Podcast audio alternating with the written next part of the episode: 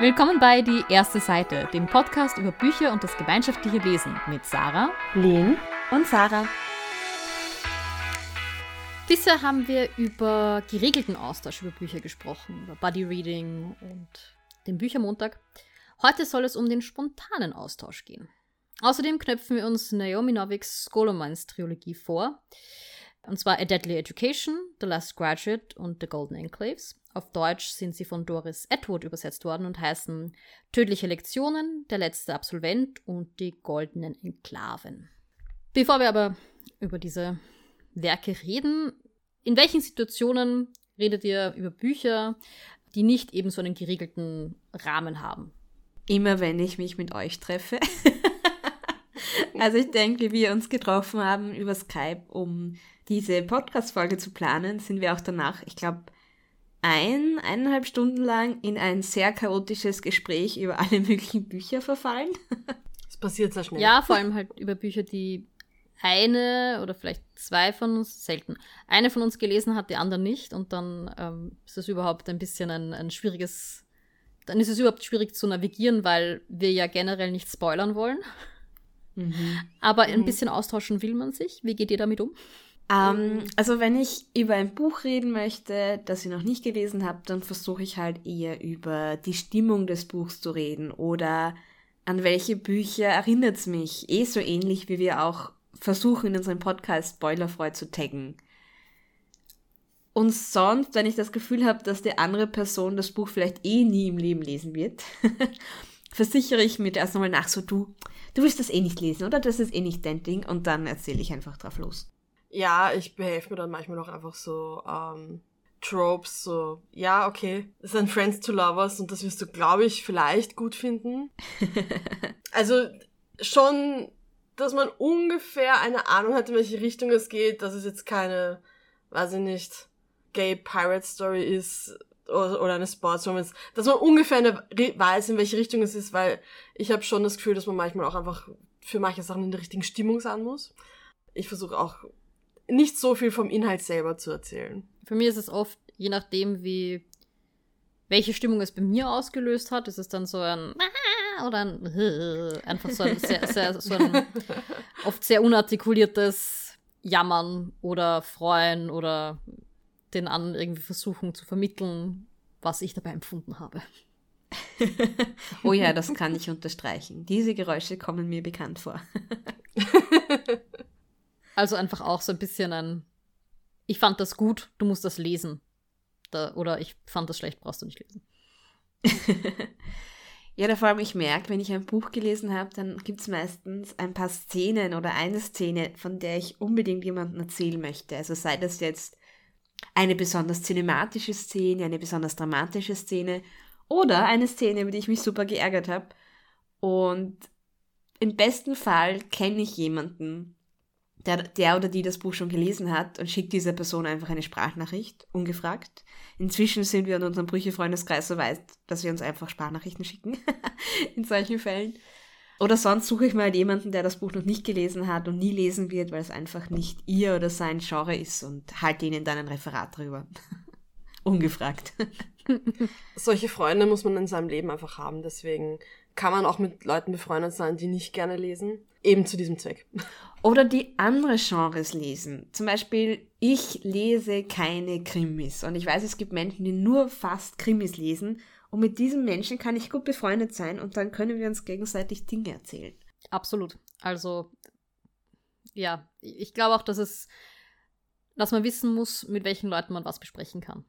Also, welche Leute man weniger spoilern sollte. Ich habe ja auch Freundinnen, die nicht so sensibel da sind und denen man auch mehr vom Plot erzählen kann, selbst wenn das ein Buch ist, das sie lesen wollen. Ähm, aber ich glaube, das sollte man eben, ja, wissen und die Leute kennen und nicht einfach ungefragt drauf losreden. Vor allem, ich bin inzwischen ein Punkt, wenn ich schon weiß, dass ich ein gewisses Buch lesen möchte oder einen Film schauen möchte oder eine Serie schauen möchte, dann will ich eigentlich gar nicht mehr mit Menschen drüber reden, weil einfach diese Schwelle, was ist für mich ein Spoiler und was ist für sie ein Spoiler, woanders ist. Und eigentlich will ich dann gar nicht mehr mit Leuten drüber reden, die das Buch schon gelesen oder davon gehört haben, weil jede kleine Information ist halt für mich schon ein Spoiler. Also vor allem, so wie wir Bücher auswählen, haben wir halt oft wirklich keinen Plan von den Dingen. Und dann ist es so ein, nein, du hast jetzt schon zu viel verraten. Und ich will nicht mal wissen zum Teil, wie es den Leuten gefallen hat. Also, weil das dann mhm. auch Erwartungshaltungen halt kreiert. Und wenn die Person dann sagt, na, mir hat es nicht gefallen, dann ist es so, okay, der hat es nicht gefallen, will ich es dann wirklich lesen? Weil, wenn man es dann liest, ist es dann oft ein positives, oh, jetzt hat es mir doch gefallen. Und dann ist es sozusagen, geht's eh? Oder es war so ein, ja, gut, mir hat es auch nicht gefallen, hätte ich gleich sozusagen drauf hören sollen. Aber vor allem, wenn die Person sagt, das war super, das war so geil, das war überdrüber, dann gehe ich mit einer anderen Erwartung rein und das ist oft eher hinderlich für die Experience. Aber ist das nicht ein Problem dann für dich auf ähm, Goodreads zum Beispiel? Wenn du jetzt zum Beispiel siehst, dass die Sarah irgendwas urgut bewertet hat oder gehypt hat. Oder halt ur zerrissen hat in ihrem Review. Die meisten Dinge, die ich lesen möchte, die ihr auch lest, lesen wir gemeinsam.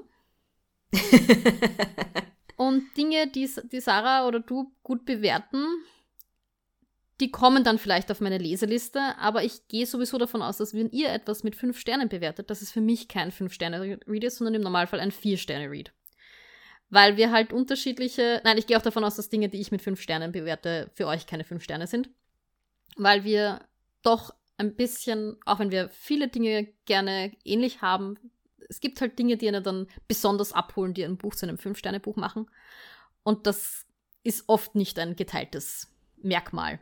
Das stimmt voll. Das stimmt voll, dass wir da unterschiedliche Geschmäcker auch haben. Nein, ich würde eher so sagen wie, ich finde, wir kennen uns halt gut genug, um auch unsere Geschmäcker gut ein einschätzen können und auch so ein bisschen einschätzen zu können, wenn diese Person das Buch so bewertet, wie könnte das für mich sein? Und zum Beispiel eben Vier-Sterne-Bücher sind meistens sehr solide und da werden wir eh vielleicht in einer anderen Folge nochmal drüber sprechen. Aber ich finde auch, dass so der Unterschied zwischen vier und fünf Sternen einfach so persönliche Resonanz ist. Also wie, wo trifft das Buch bei mir und wie hat mein Leben bis jetzt ausgeschaut und trifft das Buch genau diesen Punkt und es fängt zu vibrieren an, um wie physikalischen Metaphern mal wieder zu bedienen.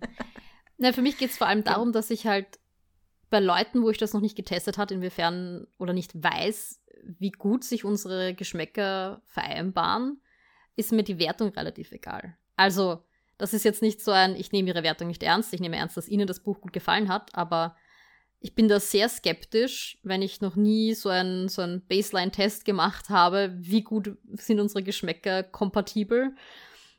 Dann nehme ich zwar wahr, hey, die hat das voll gut gefallen, aber ich nehme es nicht unbedingt als Empfehlung für mich wahr. Wir haben, glaube ich, eher schon geplant, dass wir mal eine eigene Folge nur zum Thema Bücher bewerten machen Auf wollen. jeden Fall. Weil wir sehen. Ich glaube schon, ja. Ja, wir haben genug Redebedarf. Also, liebe ZuhörerInnen, ihr dürft gespannt sein. Aber ich finde, wenn wir schon beim Thema mm, Reading-Apps, so wie Storygraph und Goodreads sind, ich finde, das sind auch Orte, wo man, wenn man nachdem man ein Buch gelesen hat, irgendwie sich austauschen möchte und niemanden hat, der das auch gelesen hat, ein ganz guter Ort ist, um einfach auch zu schauen, was andere Leute dazu zu sagen haben. Und vor allem ab und zu findet man ja durchaus oder meistens Personen, die ähnliche Überlegungen hatte wie man selber. Generell auch äh, Social Media, YouTube, diese Plattformen. Wir haben schon mal festgestellt bei Booktube, dass es sehr schwierig ist, nach gezielten Lektüren zu suchen. Mhm. Aber möglich ist es. Also auch dort kann man dann irgendwie sich die Meinung von anderen Leuten anhören und hoffentlich findet man jemanden, der äh, ähnliches denkt und nicht nur die Experience, die wir hatten oder die Erfahrung, die wir gemacht haben, dass die Leute dann das Buch alle toll finden und wir fanden es nicht toll. Was ist los mit denen? Aber was mich jetzt noch so ein bisschen beschäftigt ist, wenn wir über Bücher reden, worüber reden wir dann eigentlich so typischerweise? Oder worüber redet ihr es dann typischerweise? Ich glaube, die erste Frage, wenn, also wenn es ein Buch ist, das wir gelesen haben, beide, alle, wie auch immer, ist die erste Frage typischerweise, und wie fandest du es? Nämlich genau so. ja, auch mit dem Gesichtsausdruck, den Isara gerade hat. Und dann, ja, schaut, gleicht man mal ein bisschen ab, weil das stiftet oft schon viel Diskussion, wenn jemand sagt, na ja, nicht so, und der andere sagt, ich fand's voll toll. Und dann kann man da mal ein bisschen analysieren warum das divergiert. Voll, ich merke auch, ich rede eben dann gern über besondere Szenen oder vor allem über Twists, über Cliffhanger, äh, über Szenen, die ich eben blöd fand, die mich geärgert haben. Ich habe das auch, dass ich vor allem dann über Sachen rede, die mich aufgeregt haben. Was, was sehr Menschliches ist, dass man sich dann auf die negativen Dinge konzentriert, obwohl die guten Dinge in dem Buch vielleicht viel besser waren, aber wenn mich irgendwas aufgeregt hat, dann muss ich das mit irgendwem besprechen. Dann nichts, nichts macht mich nervös oder stresst mich mehr, als wenn ich über irgendwas in einem Buch oder einer Serie oder einem Film reden möchte und ich weiß, es hat niemand sonst gelesen oder gesehen und ich kann mit niemandem drüber reden. Für mich sind es nicht nur negative Emotionen, die ich mitteilen möchte. Also bei mir ist es auch ähm, sehr positiv. Also wenn ich irgendwas, wenn mich irgendwas voll weggeblasen hat, dann ist das auch das, was ich besprechen möchte. Also Sarah hat das eh schon so angesprochen, so die Szenen, die mich zum Lachen, zum Weinen gebracht haben, so diese sehr emotionalen Dinge. Und natürlich ist sehr emotional auch, was mich furchtbar aufregt in dem Buch. Kann dann auch dazu gehören. Und eben Szenen, von denen ich mir denke, die würde ich gern mal auf der großen Leinwand sehen. Weil sie so cool waren einfach. Oder die waren, die habe ich mir so gut vorstellen können und die waren einfach so cool geschrieben und ja, alles, was Emotionen auslöst. Ja, ich muss ja sagen, ich bin inzwischen so weit, dass ich sogar, wenn ich einfach Reality-Shows anschaue, zum Beispiel der Lehn einfach ungefragt Sprachnachrichten schicke, wo wir uns darüber austauschen, was da gerade passiert ist. Kann ich nur empfehlen. Ja, der Vorteil ist, die eine Serie, der ich sehr folge, hat äh, einen YouTube-Kanal, also wird auf YouTube ausgestrahlt und die Kommentare retten mich immer, weil niemand außer mir schaut das, den ich kenne. und dann kann man sich in den äh, Kommentaren ergießen und das fällt mir mittlerweile auf, wenn ich quasi in, auf Streaming-Plattformen etwas schaue, dann fehlt mir die Kommentarsection. Somit, wo kann ich jetzt mich austauschen mit den Fans dafür? Voll. Warum hat Netflix keine Kommentarsection? Voll. Voll. Ich, ich bin auch, ich bin das auch schon so gewohnt, dass ich Bewertungen und vor allem Kommentare sehe. Gut, dass es dir genauso geht, dass ich nicht die Einzige bin. Ja, vor allem, weil, wenn es sagen, erzählende Shows sind oder sowas, die ein Fandom haben, dann ist da auf YouTube auch in den Kommentaren viel, ganz viel einfach so mit, ich fand diese Stelle total toll. Oder habt ihr das bemerkt, dieses kleine Ding im Hintergrund? Und dann kann man sich sozusagen da nochmal die Highlights von den Leuten anschauen und sehen, uh, die fanden das auch toll, was ich toll fand. Ja, ich finde, wir sind das einfach schon so gewohnt, dass es zu jedem Ding einfach sofort öffentlich Kommentare und Kritiken gibt. Egal, ob das jetzt mein Zahnarzt, meine Zahnärztin ist, ein Ding, das ich mir gekauft habe, ein Film, den ich gesehen habe, ein Buch, das ich gelesen habe. Ja, das ist einfach schon so selbstverständlich für uns, gell? Und ich meine, das ist sicher etwas, was man vor noch nicht allzu langer Zeit hatte, weil man sich die Dinge halt gemeinsam im Kino oder im Fernsehen angeschaut hat. Okay, ja. Das ist, das ist jetzt irgendwie ein trauriger Gedanke, ja. Und ich meine, bis, bis zum gewissen Grad schauen ja immer noch viele Leute, also wenn jetzt irgendwas Neues auf irgendeiner Streaming-Plattform rauskommt, ist das oft was, wo eh genug Leute drüber reden, dass man jemanden findet, mit dem man drüber reden kann. Aber Ja, aber das ist ein bisschen anders, weil das, sagen wir, es kommt, weiß ich nicht, eine Serie eurer Wahl, äh, wird auf Netflix gedroppt und äh, es ist alles auf einmal verfügbar. Jeder schaut es dann äh, in seinem eigenen Tempo. Manche schauen da eine Staffel in einem Tag und andere schauen halt dann immer nur zwei Folgen über eine Woche verteilt. Und früher hast du halt einmal in der Woche die Serie auf einem Sender eurer Wahl gehabt und am nächsten Tag in der Schule oder in der Arbeit, wo auch immer, hat man sich dann zusammenreden können mit den Leuten. Und dann hat halt jeder einfach nur, war am selben Level und hat über dasselbe reden können. Und so musst halt auch immer erst abchecken, wo ist denn die Person gerade in der Serie? Hat die das auch gebinged, so wie ich, oder hat die nur zwei Folgen geschaut? Das müsstest so, melde dich bei mir, wenn du die Folge gesehen hast. Und dann kommt irgendwann am Abend ein Anruf, ich hab's jetzt geschaut und dann hängst du zwei Stunden am Telefon. Ja, aber da ist dann wieder der, unter Anführungsstrichen, kleine Spoiler, in der Folge ja, wird was passieren. okay. Ja, ich meine, es wird, hoffentlich wird in jeder Folge irgendwas das passieren. Problem hatte ich tatsächlich ähm, mit dem, was wir heute besprechen werden. Da war nämlich auch eine Stelle, wo ich mir gedacht habe, ich schreibe einfach sozusagen, ich schreibe einfach, wer dieses Kapitel gelesen hat, kann sich melden. Und dann habe ich mir gedacht, ich kann nicht das Kapitel hinschreiben, weil sonst wisst ihr alle, dass, also sonst baue ich eine gewisse Erwartungshaltung auf und das will ich nicht. Mhm. Entsprechend habe ich dann nur geschrieben, falls irgendwer sozusagen ins Telefon schreien will, dann schickt mir eine Sprachnachricht. Umso schöner finde ich es jetzt, weil wir gerade vorher darüber geredet haben, dass man ja früher mehr Dinge gemeinsam gemacht hat, dass eben unser Podcast sich damit ja befasst, wie man eben Bücher gemeinsam zelebriert und gemeinsam lesen kann. Und ein anderer schöner Punkt ist, finde ich, für die heutige Folge, dass eben die Scholomance Trilogie eine Buchreihe ist, die uns allen drei, glaube ich, sehr gut gefallen hat. Und wir haben uns aber tatsächlich bis jetzt sehr wenig bis gar nicht drüber ausgetauscht.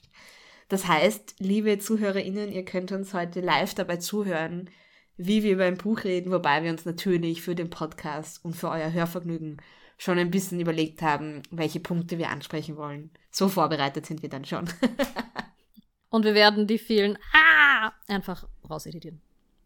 Naja, nicht ein paar zumindest. Nicht alle. Ein paar, ein paar lassen wir drinnen. Ja, oh ja. Ich finde, das ist schon wichtig, dass die Zuhörerinnen auch unsere Emotionen mitbekommen. So, und damit starten wir jetzt in unsere Diskussion über die Scholomance-Reihe und ich lese euch einfach mal den ersten Satz vor.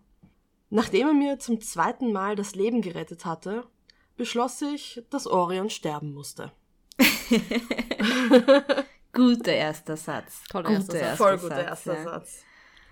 Und auf dem Rest der ersten Seite beschreibt unser Hauptcharakter L, dass Orion Lake ähm, ihr schon 13 Mal das Leben gerettet hat. Was okay wäre, wenn ihr ihr persönlicher Bodyguard wäre.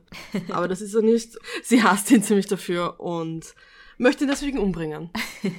Ich fand, das war, das ist schon ein ziemlich guter erster Blick auf Els Charakter, finde ich. Das beschreibt sie schon relativ gut. Oh ja. Wem empfehlen wir Scholomance und wem nicht? Also ich muss sagen, wenn ich jemanden von der Scholomance erzähle, sage ich immer, das ist eine Mischung aus Harry Potter, die Tribute von Panem und The Magicians. und das ist einfach, Sarah schaut skeptisch. Nein, ich, ich weiß noch nicht, ob ich das antörnen würde. Also. Aber es beschreibt, ich rede dann eh weiter und ich sage, dass es einfach sehr fast-paced ist, dauernd sehr spannend mit sehr coolen Charakteren. Alles das, was The Magicians nicht war. Ja, aber deshalb stecken da auch andere zwei Bücher drinnen. Ich habe ja eine, wenn du die drei ja. rausnimmst und dann so Verknüpfungen zwischen diesen dreien erstellst und ein paar Dinge rauspickst, kommt dann ungefähr das raus. Das kann schon sein. Ich habe nur The Magicians ziemlich gehasst. Ja, und ich fand. Da können wir ein anderes Mal ich drüber reden. Ich fand die Tribute ja. von Panem halt nicht gut konstruiert. aber ja, aber dieses, aber einfach so dieses, da reden wir nachher drüber, warum ich drüber. Ich sage dann ja. nachher im Spoiler-Teil, warum ich Tribute von Panem da dazu sage. Und ich persönlich würde es auch Menschen empfehlen, die vielleicht selber in ihrer Schulzeit alleine am Mittagstisch gesessen sind und nicht so richtig wussten, warum weil, ja, mehr will ich dazu eigentlich gar nicht sagen, aber das war auch so ein bisschen ein Grund, warum das Buch mit mir so gut resoniert hat. Und ich würde es aber niemandem empfehlen, der ein Problem mit starken Charakteren hat. Also im Sinne von mächtigen, oder? Genau. Ja. Ah ja, im Sinne von mächtigen Charakteren.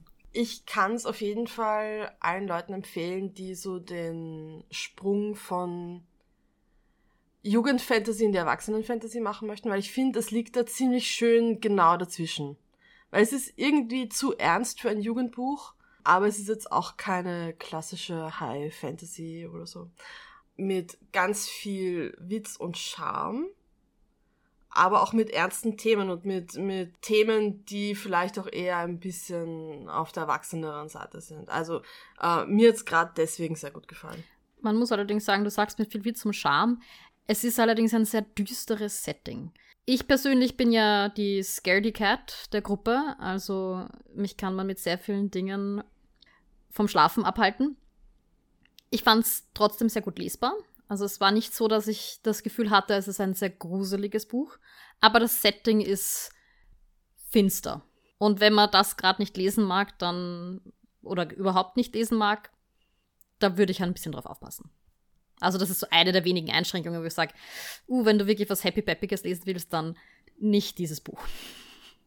Das ist nope. Obwohl es genug Momente gibt, die wirklich, also die euph euphorische Gefühle auslösen, aber es ist nicht ein, ein schönes Setting.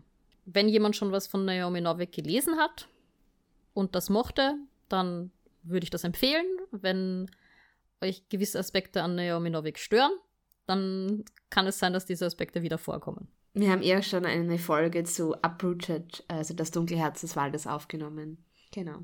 Und ich muss auch sagen, ich habe den ersten Band von des Colomens gelesen und bin seitdem Len und Sarah in den Ohren gelegen, dass wir unbedingt eine Podcast-Folge drüber machen wollen. Und sie haben mich damals vertröstet auf, wir warten, bis die Trilogie als Ganzes draußen ist und besprechen sie als Ganzes. Und das ist diese Folge.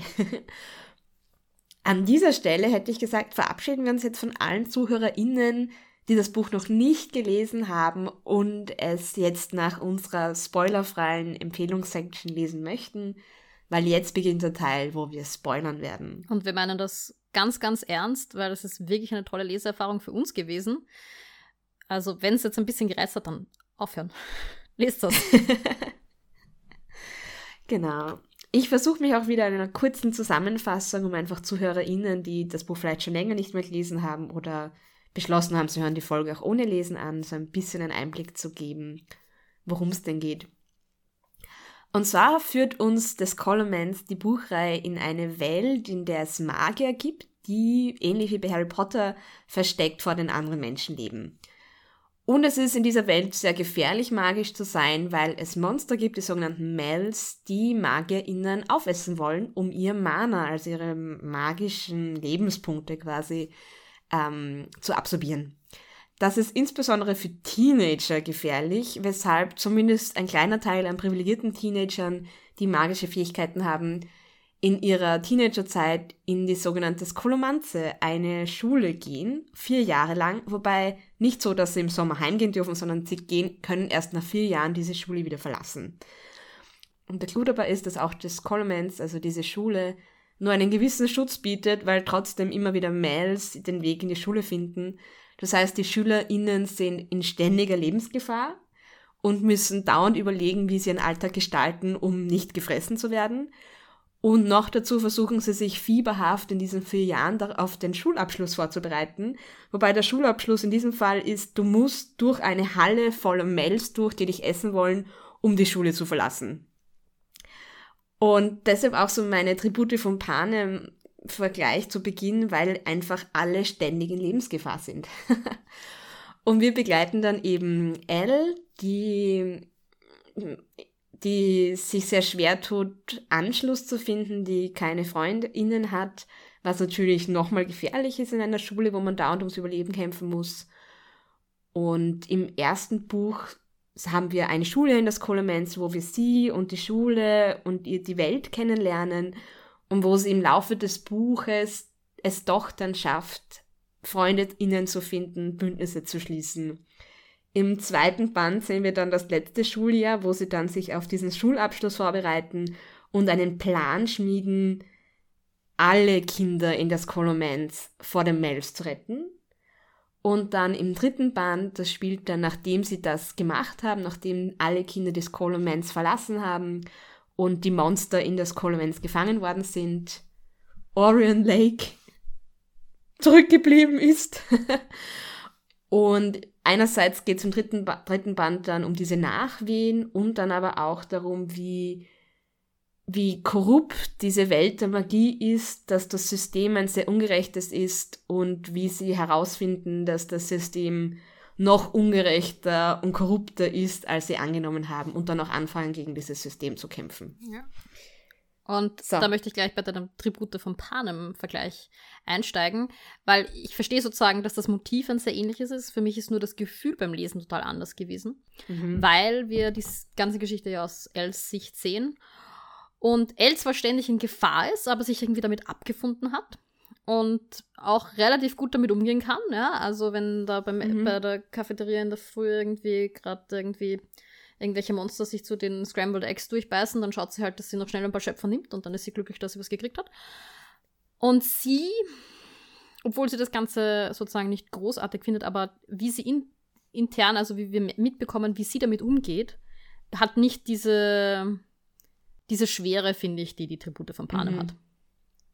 Weil besonders stimmt, im ja. zweiten Teil, glaube ich, von den Tributen, das war sehr, oder überhaupt der dritte, da war sie nur depressiv und äh, aber da war auch ein Krieg. Ich finde, das ist durchaus angebrachter, keine gute Laune zu haben. Ja, aber ja. im Endeffekt werden alle diese Kinder wahnsinnig traumatisiert, die da in der Skullmans sind, was sie ja auch ähm, explizit auch anspricht. Trotzdem, und, und oder vielleicht gerade deswegen hat sie quasi so ein bisschen sarkastische Abwehrmechanismen oder so ein, so ein Zynismus, der, mhm. finde ich, eine andere Stimmung vermittelt. Aber stimmt, trotz der ständigen Lebensgefahr liest es sich auf jeden Fall leichter, also weniger schwer als die Tribute von Panem. Ja. Ein Punkt, den ich unbedingt erwähnen möchte, auch wenn es jetzt vielleicht vom Flow her nicht gut reinpasst, ist, dass man schon sagen muss, dass Naomi Novik einfach eine Mitgründerin von AO3, also der Plattform für Fanfiction ist. Äh, weshalb ich allein aus diesem Grund schon die Autorin mega cool finde. Und das wollte ich in dieser Folge nur mal kurz platzieren. ja, mittlerweile ist es ja nicht mehr so selten, dass Leute, die Fanfiction geschrieben haben, beginnen, ihre eigenen Welten zu entwickeln und darin Handlungen spielen lassen. Und ich glaube, das Worldbuilding ist auch etwas, was ich total, oder was wir, ich hoffe, ich dachte dafür. Nein, sorry, wir beginnen einfach woanders. Wie hat es euch gefallen? Jetzt, also sagen, über overall. ich kann jetzt nicht davon ausgehen, dass ihr das alles super fandet, wenn ihr das sagt, ne.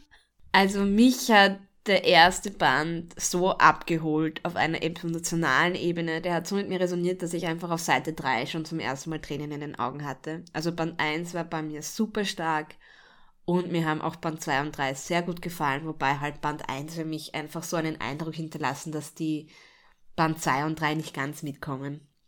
Aber ich habe es geliebt. Du hast es bei der, bei der Vorbereitung für die Folge auch schon mal angesprochen. Du musst mir jetzt nur erklären, was hat dich auf Seite 3 zum Weinen gebracht?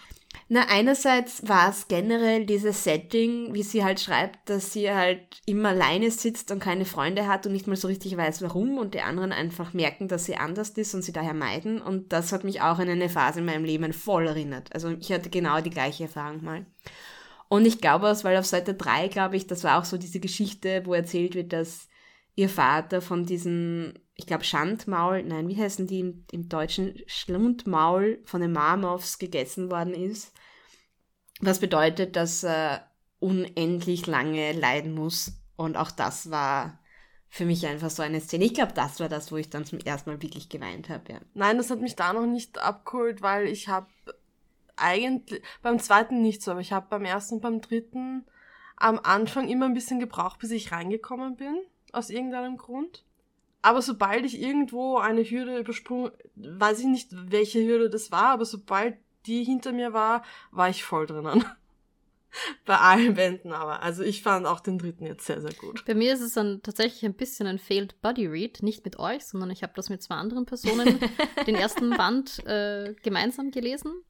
Und ich fand es so überragend faszinierend, es hat mich so reingezogen, dass ich nicht aufhören wollte und quasi jeden Tag die Kapitelanzahl ein bisschen erhöht habe. Und dann gesagt habe, so Leute, sorry, die nächsten zwei Tagespensen lese ich heute auch noch und ähm, ich schicke euch halt gleich alle Sprachnachrichten und dann könnt ihr es in eurem Tempo lesen. Normalerweise finde ich ja den Reiz am Buddy Read auch, dass wir so dazwischen Pause machen müssen und das verarbeiten müssen und uns freuen können auf das nächste Kapitel. Ich habe das bei diesem Buch nicht ausgehalten. Ich fand es wirklich, wirklich großartig und die letzte, also entsprechend habe ich mir dann Band 2 und 3 auch nicht in den Buddy Reader ausgemacht, sondern gewusst, okay, wenn ich mich da mal hinsetze, dann lese ich es durch. Und ähm, so war es dann auch. Vor allem, ich finde, was einfach dauernd spannend ist und es ist dauernd irgendwie eine Gefahr da oder sonst irgendwas, was, was gerade spannend ist und es, es läuft einfach auch so schnell. Also ich habe auch, das sind Bücher, wo ich dann schon gewusst habe, also beim ersten Mal habe ich mich zurückgehalten und das auf zwei Tage aufgeteilt und bei Band 2 und 3 habe ich mir wirklich ein Date mit diesem Buch ausgemacht und einen Tag am Wochenende reserviert, dann mache ich mir nichts aus, dann lese ich nur dieses Buch. Und um darauf zurückzukommen, eine der Sachen, die mir besonders gut gefallen, ähm, ist dieses Worldbuilding, dass dieses Setting, diese ständige Bedrohung, die aber trotzdem irgendwie die beste Alternative ist, die sie haben. Da sterben immer wieder Leute, damit findet man sich ab. Man muss auch sagen, dass jetzt in Els Zirkel ja nicht wirklich viele Leute sterben, weil sie halt auch schon im dritten Jahr ist. Das heißt irgendwie die, ja, da wurde schon aussortiert. Oder so. also ich weiß nicht, wie ich das sagen soll. Also deswegen gibt es zumindest im ersten Band, glaube ich, keinen Tod, der uns so wirklich ähm, betrifft. Aber ich fand diese Idee, dass eben dieses Horror-Setting eigentlich, du bist eingesperrt in einer Schule mit Monstern und lauter Leuten, die dir vielleicht helfen, aber nur wenn was für sie dabei rausschaut und ansonsten bist du auf dich alleine gestellt, so also gerade Elle. Und dass sie trotzdem, das, wie sie damit umgeht, also ich fand das, dieses Worldbuilding gemeinsam mit ihrem Charakter war eine echt coole Mischung. Ich finde schön, dass diese Horrorbeschreibung von dir gerade meine Schulzeit beschrieben hat. Aber okay.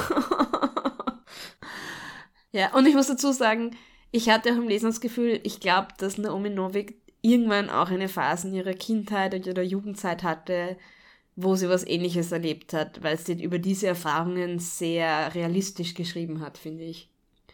Also ich glaube, die ist auch irgendwann mal gemieden oder gemobbt worden. Das kann gut sein. Ja. Mir haben besonders gut, also jeweils immer die Enden von den Büchern gefallen, vom ersten und zweiten, weil die enden jeweils auf einem Cliffhanger. Bist du Masochistin? Und ein bisschen. Diese Enten haben mich zerstört. Ja, eh, aber auf die beste Art, finde Ich ich. muss sagen, ich habe auf das erste Ende, glaube ich, nicht so heftig reagiert wie viele andere, weil ich fand das nicht so eine Cliffhanger. Nein, das erste Ende war okay. Ich, es war ja auch so, dass es dann, also da kriegt sie diese Nachricht mit ähm, Stay away from Orion Lake und das ignoriert, also es wird dann im ersten, also im zweiten Band am Anfang kurz angesprochen, so mit, hm, na, ist mal wurscht. Ich meine, he's hot, so. Ich meine, du hast den zweiten Band jetzt erst kürzlich gelesen, aber ich habe heute nochmal zurückgeblättert zu dem Kapitel, wo Orion und Elle sich in diesem Turnsaal küssen. Das wollte ich einfach lesen heute. ähm, und da denkt sie über das schon noch hin und wieder nach. Also in dem Kapitel ist das sicher noch zweimal vorgekommen. Ja, aber sie entscheidet gleich am Anfang, dass es sozusagen für sie nichts ändert. Also sie, sie Ja, reflektiert eh, weil sie kann ja nichts tun. Eh, nein, sie ist ja in dieser Schule mit ihm gefangen. Nein, es, ist- nein, es ist mehr so ein, du glaubst immer, du willst von einer gut meinenden Entity Rat haben, aber eigentlich nur, wenn es eh das ist, was du dir schon denkst, dass du machen willst. Weil wenn es das nicht ist, dann ist es nur sozusagen kognitive Dissonanz und du willst das trotzdem machen. Und entsprechend denkt sie sich, ihre Mutter kennt Orion nicht, sie wird schon ihre Gründe gehabt haben, aber das ist, ändert für sie eigentlich nichts. Ich muss ja, ich glaube, das habe ich auch noch gar nicht erzählt. Wie ich das zweite Buch in der Hand hatte, habe ich einfach kurz mit dem Finger durch die, die Seiten so wie in so einem Daumenkino machen lassen und dann ist aus Versehen mein Blick auf den allerletzten Halbsatz im Buch gefallen. Oh nein. Und ich habe gesehen, dass irgendwer jemand anderen aus das Kolomanze rausstößt. Bevor ich das Buch überhaupt zu lesen angefangen habe. Okay. Oh. Ich habe zumindest nicht gelesen, wer es ist. Das heißt, ich habe irgendwie die ganze Zeit gehofft, dass es keine Ahnung irgendwer anderes ist, der sich da opfert oder so. Vielleicht eine von ihren Freundinnen. Aber ja, Ja, aber Entschuldigung, die einzige Person, die sich da ständig opfert, ist Orion. Also ab einem gewissen Zeitpunkt im Buch, also relativ bald, als es dann klar ist, was eigentlich das Endgame sein wird, und das ist eh relativ früh, ist der Titel dann eh schon so mit, okay, wir wissen jetzt, worum es geht. Also wir wissen jetzt, worauf sich der Titel mit der letzte Absolvent, die letzte Absolventin, wie auch immer. Ja, aber ich habe mir gedacht, weil der Plan ist, dass die Schule dann, dass man nicht mehr in die Schule geht, dass einfach das die letzte Person ist, die die Schule verlässt. So, und Elle ist dann die letzte Absolventin, die diese Schule je gehabt hat. Achso, stimmt, ja, in dem Sinn war es ein Spoiler, richtig, weil wir haben ja geglaubt, es bleibt niemand zurück. Ja. Ja. Ja. Ja. Ich habe über den. Titel nicht weiter nachgedacht. Na, ich schon. Und es stimmt, man könnte auch das darüber diskutieren, ob die Titel von 2 und 3 nicht generell ein bisschen spoilery sind und vielleicht ein bisschen ominöser gewählt werden konnte, aber okay. Nachdem eh relativ schnell klar ist, dass sie das Ziel ist, die Schule zu verlassen. Ja, und im Englischen zumindest ist das mit The Last Graduate zumindest noch doppeldeutig. Also da könnte es sowohl sich auf sie beziehen als auch auf ihn. Während hingegen der letzte Absolvent ist halt schon ein klarer Hinweis. Es könnte, Ja, es könnte ja. auch der generische Maskulin sein. Und Frauen sind halt mitgemeint. Ja, aber. Äh. Und ich fand, ich fand die Golden Enclaves, wenn man mal den zweiten Teil gelesen hat, dann kein Spoiler mehr. Weil da ist eh schon klar, was sie machen will. Also insofern. Stimmt, dass sie diese goldenen Enklaven aufbauen möchte.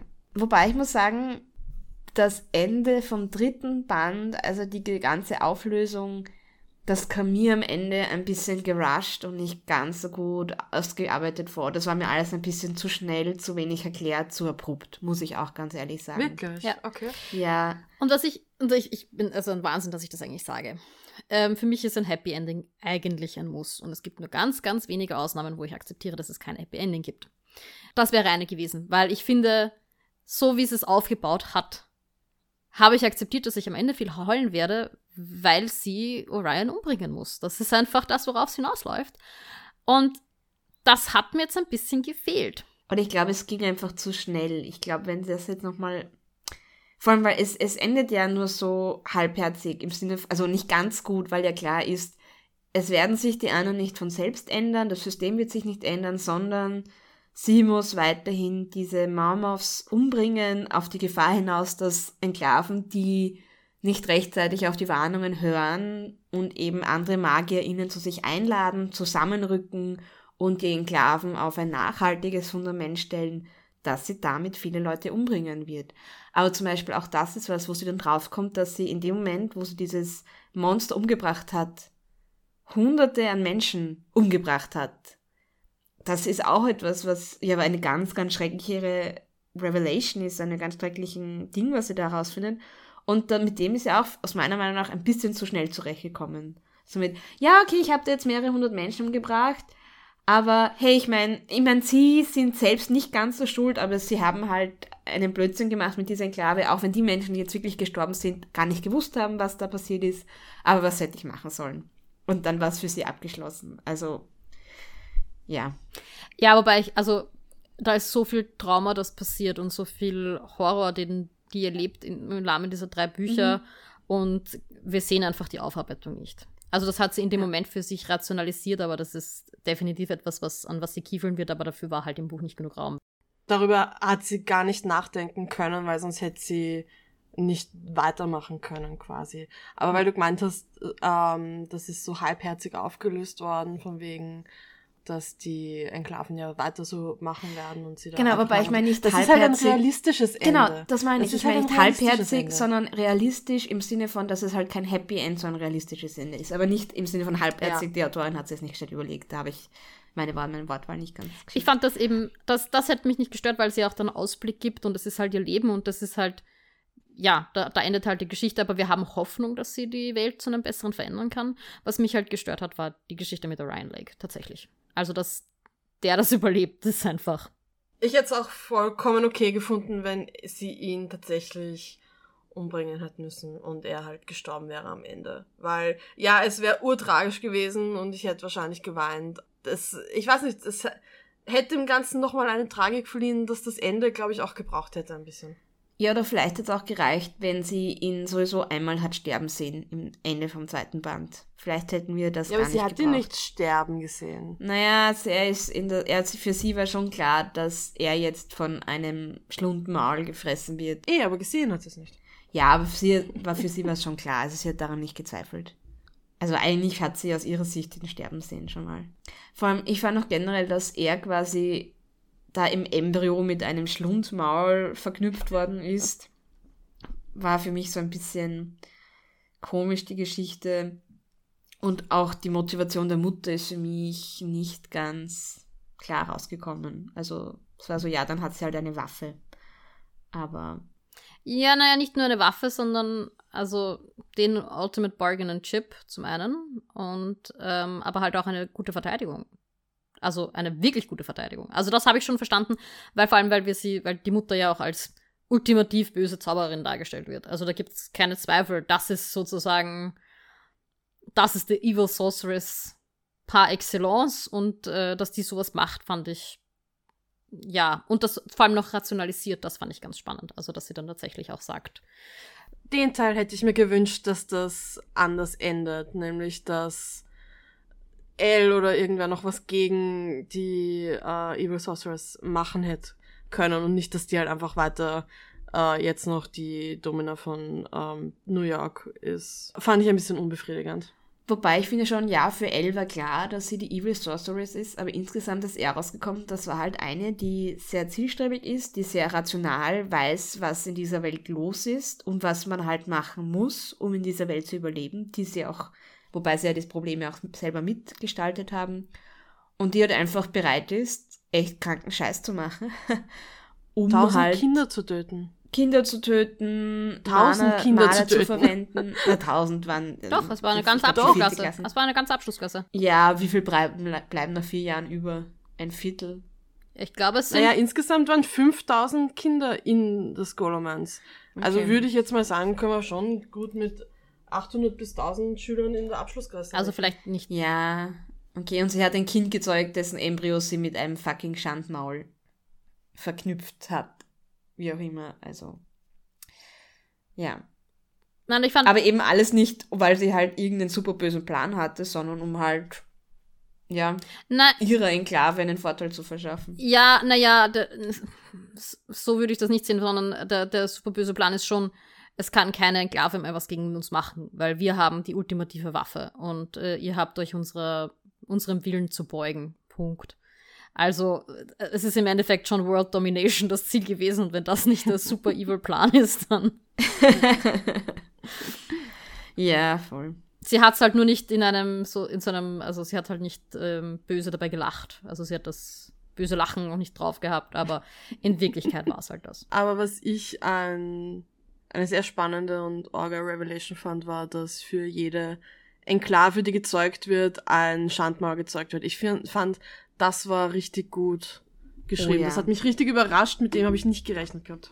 Das war, das war eine großartige, äh, also vor allem, weil wir es ja quasi am unter Anführungszeichen eigenen Leib erfahren, weil die Lou betroffen ist. Das war super. Ja. Ich habe dann gedacht, weil ja auch so betont worden ist, dass man dazu einen Magier, eine Magierin braucht, die eben Strict Mana ist, also kein Maler verwendet. Also quasi nur Energie benutzt, die sie auch wirklich selbst gesammelt hat und sich das nicht irgendwo ausbeugt. Dass irgendwann die Elle, die ja auch Strict Mana ist, zum Beispiel von Orions Mutter versucht wird, aus ihr ein Schandmaul zu machen. Also dass wir irgendwann eine Szene haben, wo Elle in so einem Schacht liegt und gerade mit Steinen zugeschüttet wird mit dem Ziel, ein Schandmaul aus ihr zu machen.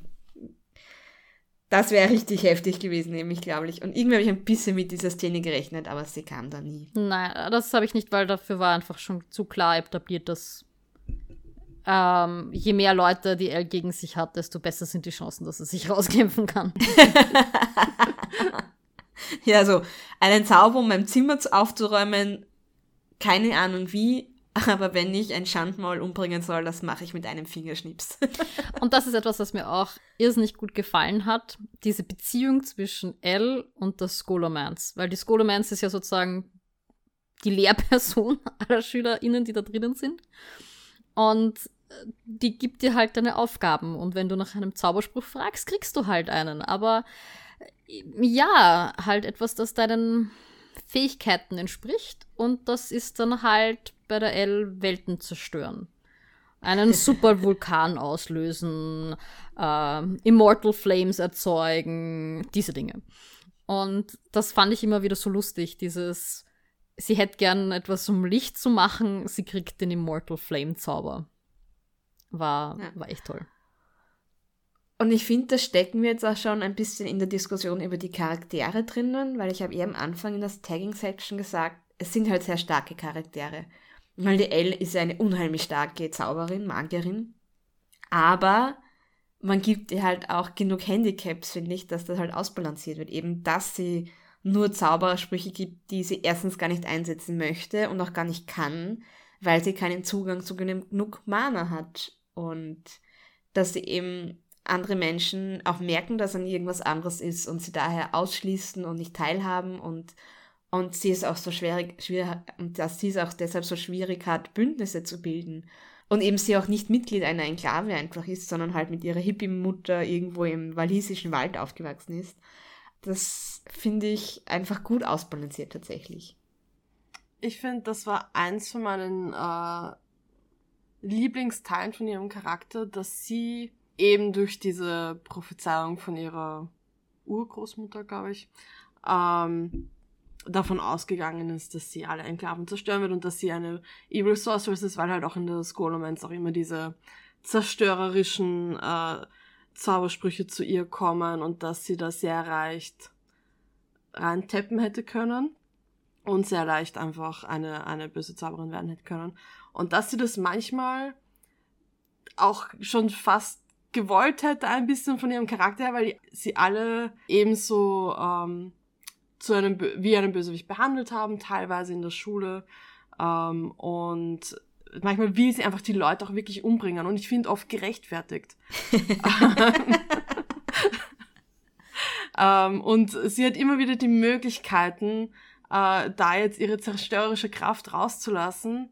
Aber durch die Erziehung von ihrer Mutter entscheidet sie sich eigentlich jedes Mal dagegen. Sie entscheidet sich eigentlich jedes Mal für den friedvollen Weg, den ihre Mutter ihr vorgelebt hat. Ähm, und das fand ich auch ganz spannend immer. Und auch die Selbstentdeckung, dass sie dann irgendwann für sich auch draufkommt, nein, sie will nicht, sie will eigentlich nicht in eine Enklave, wenn sie so richtig drüber nachdenkt, äh, weil sie eben diese Ungleichheit nicht will, als sie dann auch äh, irgendwie erkennt, sie will auch nicht also sie möchte auch nicht jetzt irgendwie hier Bündnisse schmieden, indem sie die Leute mit ihren Fähigkeiten beeindruckt, sondern sie will Bündnisse schmieden, weil die Leute sehen, dass sie ein Mensch ist, der es wert ist. Ähm, und dann bis hin dann im, im, im, im zweiten Teil, wo sie sich dann quasi so, jeder normale Mensch würde halt aus dem Raum mit den Erstjährigen flüchten und da wird halt einer gefressen, yay. Ähm, und sie weiß, dass das eigentlich der sinnvolle Akt ist und dann, und dass es sie eigentlich persönlich viel kosten wird, wenn sie denen jetzt hilft und dass sie es trotzdem nicht übers Herz bringt, das nicht zu tun dass sie dann eben draufkommt, sie will eigentlich alle retten und dann diese Erkenntnis im dritten Teil so mit, oh come on, wenn ich Evil Sorceress hätte werden sollen, dann wäre ich es jetzt geworden. Ich bin es bis jetzt nicht geworden, ich werde es nicht werden. Und dieses selbst, also diesen Weg zu dieser Erkenntnis hin, dass das nicht passieren wird, der war einfach wahnsinnig stark. Im Gegensatz dazu finde ich zum Beispiel den Orion Lake als Charakter nicht ganz so gut. Also der ist schon sehr, er bringt halt gerne Monster um und das fällt ihm leicht. Und deshalb ist er auch beliebt bei allen. Und dann trifft er ein Mädchen, das quasi nicht einfach so auf ihn steht, sondern ihn halt eher blöd findet und ihn auch eigentlich umbringen möchte. Und dann verliebt er sich in dieses eine Mädchen. Das ist schon so ein bisschen. Mm. Ich weiß jetzt nicht, mir fällt kein Wort ein. Ja, ich verstehe, was du meinst, aber es wird schon im zweiten Teil, sagt er ihr ja, ich weiß nicht, in welchem Kontext das kommt, aber er sieht sie so, wie er die Maler, äh, die Miles sieht er sieht sie scharf oder so irgendwie. Also schärfer umrissen oder so, was wird das formuliert. Mhm. Also es stellt sich ja dann heraus, dass sie sozusagen Yin und Yang sind, mehr oder minder. Also eigentlich geschaffen, um einander zu vernichten. Und da finde ich dann, dass, also sozusagen, da kriegt er mehr Rechtfertigung, warum er die El so faszinierend fand. Weil es ist nicht nur, dass sie ihm die kalte Schulter gibt, sondern dass er von Haus aus merkt, dass sie anders ist als alle anderen. Und ich weiß, das ist eine Trope, die wir nicht mögen, ja, aber in dem Fall ist es halt sozusagen in ihrem Schicksal angelegt, dass sie da irgendwie aufeinander stoßen. Ja, ich muss auch sagen, ich mag den Orion als Charakter und ich mag diese Liebesgeschichte und ich wäre urböse gewesen, wenn wir sie nicht bekommen hätte. Ich würde nur verstehen, wenn andere Menschen ein bisschen was in diesem Charakter auszusetzen Ja, hätten. und ich glaube, wir haben, und du hast schon vollkommen recht, also er ist jetzt nicht der stärkste Charakter. Und ich, also ich habe vor allem das Gefühl, mhm. er verliert, also man, ich glaube, es ist auch absichtlich so, er verliert halt im Laufe der Geschichte immer mehr an Charakter. Weil er halt immer mehr Core. zu diesem ja. Marmouth wird und, und irgendwie nur noch dieser Hunger da ist und er selbst irgendwie verschwindet. Aber ich finde, es ist halt gut genug begründet, dass ich dass ich das nachvollziehbar fand und es mich nicht so gestört hat. Aber ich sehe total, dass, wie du sagst, dass es Leute gibt, die sagen, äh, der war nicht so. Vor allem, wenn man nur den ersten Teil liest. Ja, ich finde, im ersten Teil ist er noch am besten. Gut, wenn man den ersten und den zweiten Teil liest, dann kann man sagen, ah, das ist mit Ryan. Ne? ja, wobei im zweiten hat er wieder den Vorteil, da wird er als Charakter zwar uninteressanter, aber da wird die Liebesgeschichte mehr aufgebaut dann. Mhm. Und deswegen verzeiht man ihm, glaube ich, auch mehr. Was mir in dem Buch also vor allem dann im dritten Teil, was, und nicht nur im dritten Teil, es waren ja dazwischen auch so irrsinnig lohnenswerte Momente, also wo wir einfach, wo einfach was aufgeht in der Geschichte. Also diese Geschichte, dass sie die Immortal Flame zum Beispiel casten kommt, kommt, glaube ich, im ersten Teil relativ früh. Somit, sie fragt halt immer nach Dingen und für den statt Licht kriegt sie dann die Immortal Flame.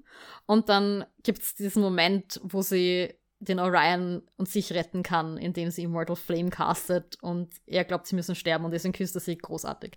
Ähm, und äh, der Moment zum Beispiel, wo sie erkennt, was die Skolomance eigentlich von ihr will im zweiten Teil und worauf das hinausgeführt hat und wie sie manipuliert wurde und ähm, dass die Skolomance dann eigentlich eher voll auf ihrer Seite ist und quasi irgendwie Deckenplatten herunterwirft, um ihnen zu zeigen, hey, machst das zum Material. Äh, fand ich total rewarding. Im dritten Teil habe ich das Gefühl gehabt, war ein Ding nach dem anderen, wo so What the fuck-Momente waren, wie wir herausfinden, wie die Enklaven gebaut werden, wie wir herausfinden, ähm, dass, äh, die, dass wenn man die Mauer zerstört, dass sie dann die Enklaven zerstören, wo wir herausfinden, dass diese Prophezeiung absichtlich gefaked war, damit sie eben nicht böse wird, weil das der einzige Weg war, den sie gesehen hat. Da war, also, ah, das war großartig. Ja. Die Prophezeiung war nicht gefaked, sie war falsch ausgelegt. Absichtlich. Absichtlich. Absichtlich. Sie hat sie absichtlich Weil so. sie au- zerstört ja jetzt im Endeffekt die Enklaven. ja, aber sie hat sie absichtlich so formuliert, was ich mir schon gedacht habe. Also, Ja. das ist dann, wenn es einmal eine Prophezeiung, wenn es Prophezeiungen gibt, dann ist das ein gerne verwendeter Trope, dass man sie falsch liest und deswegen gehen die Dinge so auf, wie Mhm. sie aufgehen. Ähm, aber trotzdem war das einfach ein wahnsinnig befriedigender Moment. Ja, ich fand auch diese Vorstellung, dass eine mögliche Zukunft gewesen wäre, dass ihr Großvater sie als Baby genommen hätte und mit ihr gemeinsam von einem Cliff runtergesprungen wäre, um halt die Welt vor diesem Unheil zu retten und gleichzeitig dabei aber Selbstmord zu begehen, weil ich dadurch mein Enkelkind umbringen muss. Auch irgendwie sehr emotional. Ja, das war eine sehr, sehr starke Szene. Wo sie ja. erstes, im ersten Ähm. Teil, wo sie erst das ähm, Maumoth, äh, Sch Schlundmaul, wie auch immer, killt. Und man, und dann, wo dann die Person, die Adja, oder wie sie heißt, wo dann ihre Freundin draufkommt, dass sie das war, dass sie das gemacht hat. Und das waren so ach, tolle Momente. Mhm. Äh, ich finde aber ein- einfach auch, dass die nicht nur gute Momente in sich waren, sondern einfach, dass das auch gut geplottet war, weil vieles, was wir jetzt im dritten Teil aufgelöst haben, wurde im ersten schon aufgesetzt quasi. Also das hat sich auch durchdacht angefühlt, das hat sich rund angefühlt. So wie ich das bei vielen Büchern leider nicht mitbekomme, ähm, war das einfach auch gut geplant. Ich finde, das kann diese Autorin wahnsinnig gut, so wie du es gerade gesagt hast. Len hat ja vorher schon angesprochen, dass einige starke Themen in diesem Buch auch vorkommen und auch über die wollten wir kurz sprechen. Also für mich ist insbesondere im ersten Buch eben so ein ständiges Thema, hm, ich weiß nicht, wie man es nennen möchte, Klassizismus, glaube ich, Sarah, hast du es in unserer Vorbereitung genannt, einfach so dieses Menschen mit Privilegien und Menschen, die diese Privilegien nicht haben, eben wie Orion, wie soll ich sagen, der bemerkt nicht, was er für Vorteile hat, sondern eher wie erschrocken er dann ist, dass Dinge, die für ihn selbstverständlich sind, für andere nicht selbstverständlich sind oder Ressourcen, die er hat,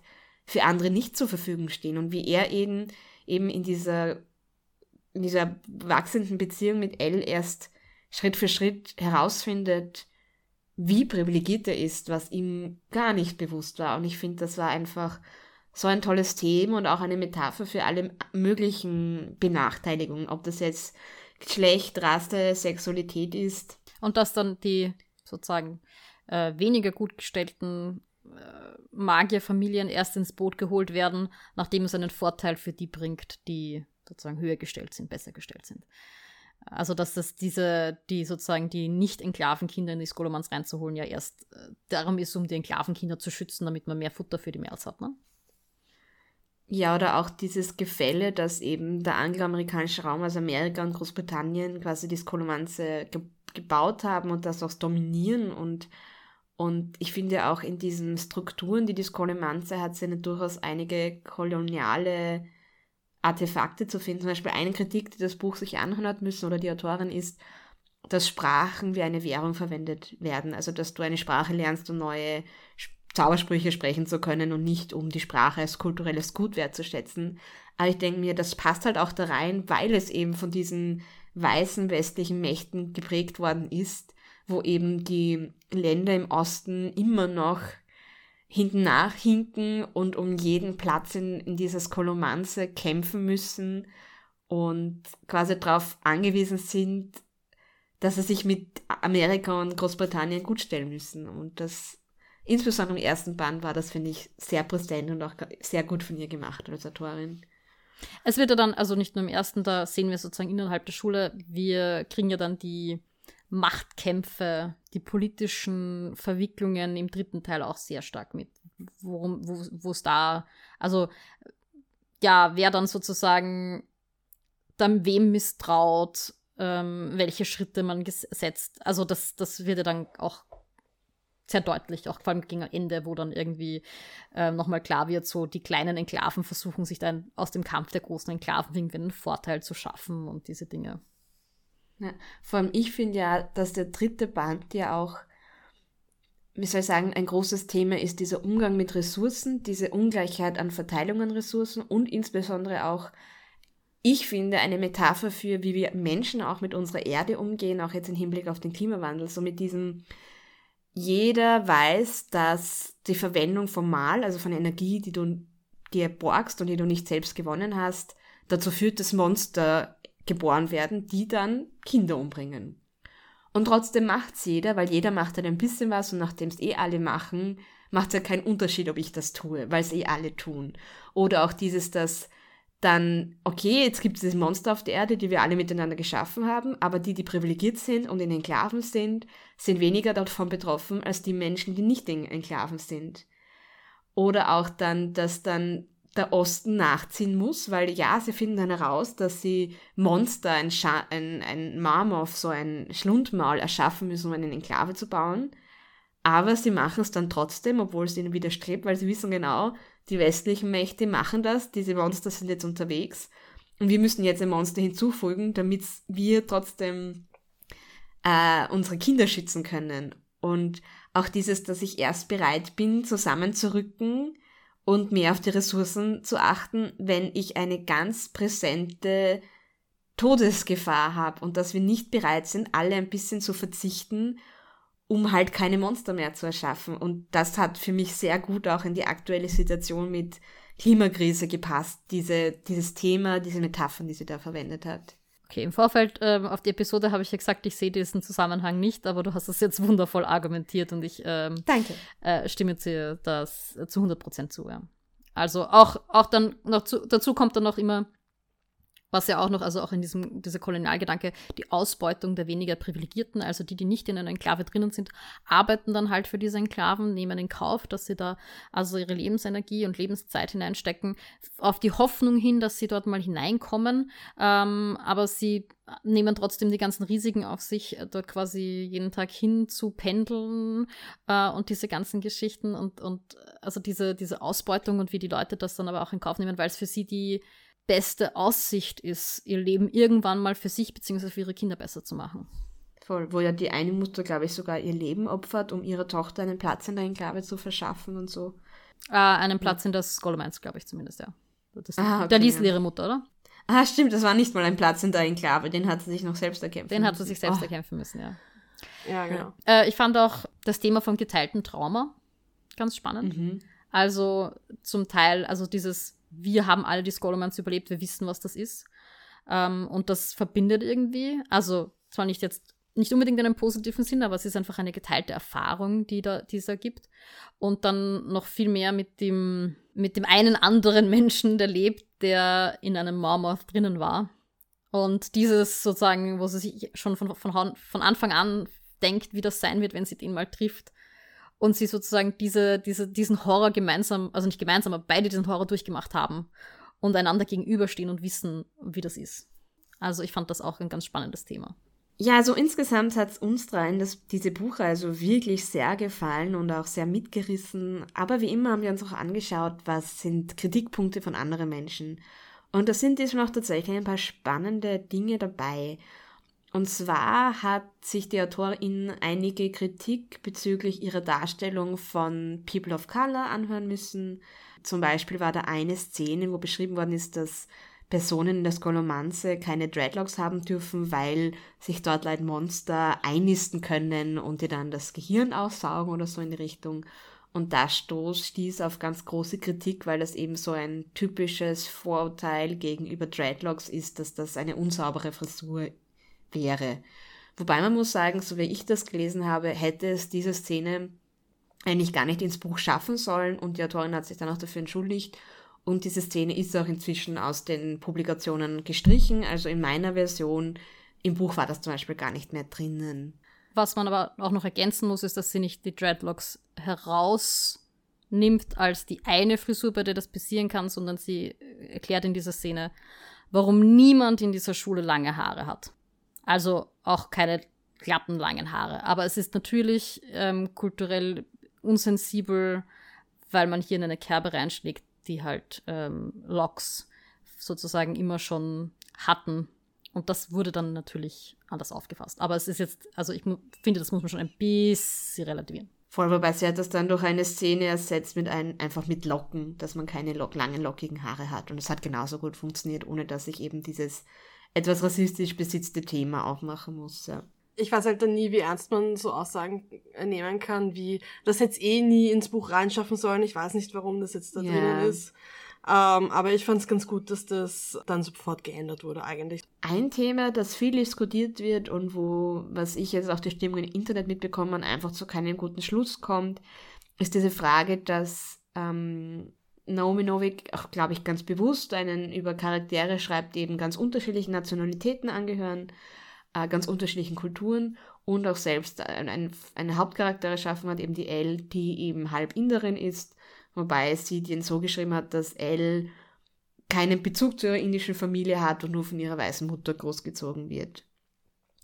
Und da ist eine schon irgendwie so diese Diskussion entbrannt, wie authentisch ist das, soll eine weiße Autorin äh, überhaupt einen People of Color als Hauptcharakter schreiben, dann, dass dann gleich, wenn schon ein People of Color als Hauptcharakter beschrieben wird, dass dann die als sehr weiß beschrieben wird in der Art, wie sie handelt und denkt. So wie ich das mitbekommen habe, wird halt generell diskutiert, so einerseits sollen natürlich auch weiße Autorinnen über People of Color schreiben, gleichzeitig ist es aber auch schwer, über Menschen zu schreiben, deren Erfahrungen man einfach nicht teilt. Und das ist so ein Konflikt, der, wo es einfach, glaube ich, auch keine gute und einfache Antwort gibt. Richtig, also entweder man hat halt dann weiße AutorInnen, die nur über weiße Personen schreiben, was man nicht will, oder man hat halt weiße AutorInnen, die über Erfahrungen schreiben, die sie nicht haben. Wobei ich sagen muss, dass äh, ich sage Autorinnen, also ich weiß schon, das ist was anderes, aber Autorinnen müssen sich oft in Situationen hineinversetzen oder in Erfahrungen, über Erfahrungen schreiben, die sie so nicht haben, weil also wie viele Personen haben Nahtoderfahrungen und äh, haben, schreiben aber über Helden, die quasi so eine Erfahrung haben. Ich weiß, es ist etwas anderes oder ein schwierigeres Thema, wenn es um sozusagen kulturellen Hintergrund geht, weil man da sensibel damit umgehen muss. Ich finde es aber halt auch schwierig zu sagen, das ist keine realistische Darstellung, weil sie ist sozusagen zu weiß, wenn es genug Leute gibt, die aus verschiedenen, also sozusagen Eltern haben von verschiedenen Kulturen, aber nur in einer von diesen Kulturen aufwachsen. Also ich, ich, ich finde ja, ich finde es auch ganz schön, was zu dem Thema zu sagen, weil ich meine, ich bin eine recht privilegierte weiße Person in einem Land wie Österreich. Mein Eindruck war, dass Nominovic sich sehr bemüht hat, sage ich jetzt einmal, auch mit dem, dass sie eben versucht hat, nicht über ihre Erfahrung als Inderin zu schreiben, indem sie eben diesen Background mit, okay, das ist halt eine Person, die halt von einer weißen Mutter großgezogen worden ist und so sozialisiert ist, über das schreibe ich auch, weil es ist ja auch so eine Faustregel, was ich gesehen habe, schreib über die Menschen, aber schreib nicht über ihre Erfahrungen, wenn du die nicht teilen kannst. Und dass man aber sieht, dass auch, je, so sehr sie sich, glaube ich, schon bemüht hat und auch einen Sensitivity Read durchführen hat lassen und so weiter, dass es halt trotzdem immer ungeschickt ist, wenn weiße Menschen über die Erfahrungen von anderen Personen schreiben oder von straighten Menschen über andere Sexualitäten. Und dass es daher einfach wichtig ist, dass mehr Bücher von People of Color, von queeren Personen und von marginalisierten Gruppen geschrieben, publiziert, beworben und verfilmt werden. Ich finde, es ist ein ganz schwieriges Thema und wir wie, gesagt, also ich finde es halt, ich finde es halt schwierig, wenn es dann eine Autorin gibt, die versucht, oder ein paar wenige, die wirklich versuchen, diese Kritikpunkte mit, die Bücher sind nicht divers genug und so weiter, ähm, und dann wirklich etwas zu schreiben, was halt auch, auch diverse Charaktere enthält. Und auch dann einen Sensitivity Reader oder Sensitivity Reading betreiben lässt, und dann sind wir immer noch unglücklich. Und ich glaube, dass die Diskussion total wichtig ist, damit wir eben draufkommen, was sind die Dinge, über die die Leute stolpern, was sind die Leute, die Dinge, die die Leute aufregen. Aber ähm, ich habe diese Diskussion ja auch, also ich habe mich da ziemlich eingelesen und da gibt es dann ja nicht nur diese Kritikpunkte, sondern auch so, ähm, dass sie Wörter aus, also sozusagen äh, kulturelle Aneignung mit gewissen Wörtern ähm, betreibt, wie zum Beispiel Mana. Und das ist dann somit, okay, irgendwo müssen wir halt einen Punkt setzen, wo wir sagen, da ist nicht die Autorin die Quelle, weil Mana gibt es seit, also ich weiß nicht, wie lange Mana in Videospielen und ich weiß nicht was und, und, und Fantasy verwendet wird. Ähm, dass das irgendwann mal was mit kultureller Aneignung zu tun hat, ja, aber das können wir nicht alles der Person, der, der Autorin persönlich anlasten.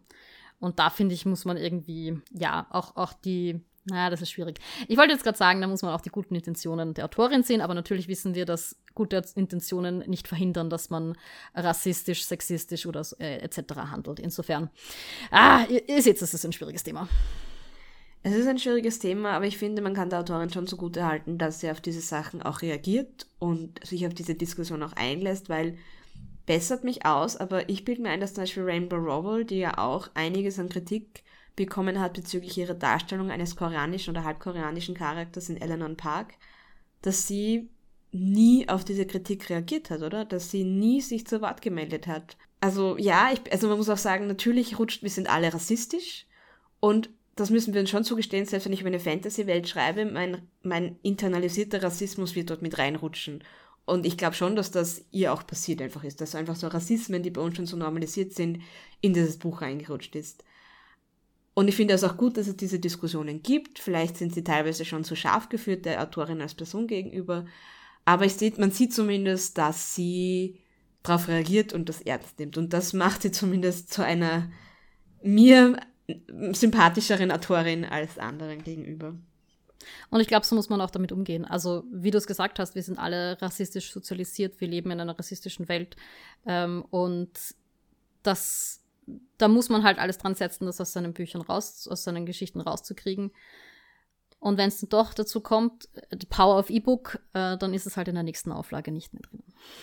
Oder auch, also in der nächsten, natürlich Printausgabe. Ja, also es zeigt sich, wir haben dieses Buch sehr genossen, obwohl es da ganz viele schwierige Themen gibt. Also angefangen von Klassenunterschieden, Privilegien, äh, ja, dann die sozusagen Metadiskussion über die Rassismen, die in dem Buch vielleicht oder in manchen Editionen doch drinnen sind oder nicht. Ähm, trotzdem fand ich, war es ein ein Buch, das einen so reinzieht oder mich und ich glaube euch auch äh, so reingezogen hat und dann so viel noch zum Nachdenken hinterlässt. Ähm, und ich finde, das war echt, echt einfach gut gemacht. Diese, diese Grätsche zwischen, wir haben eine spannende Story, aber Themen, über die man nachher echt noch nachdenken muss. Genau, und in diesem Sinne sagen wir wieder Tschüss, Ciao und Baba. Das war die erste Seite, der Podcast über das gemeinschaftliche Lesen. Die nächste Folge kommt am 1. des nächsten Monats. Bis dorthin folgt uns auf Instagram oder Twitter unter die-erste-seite oder schreibt uns doch eine E-Mail an erste Seite.podcast@gmail.com. Bis zum nächsten Mal.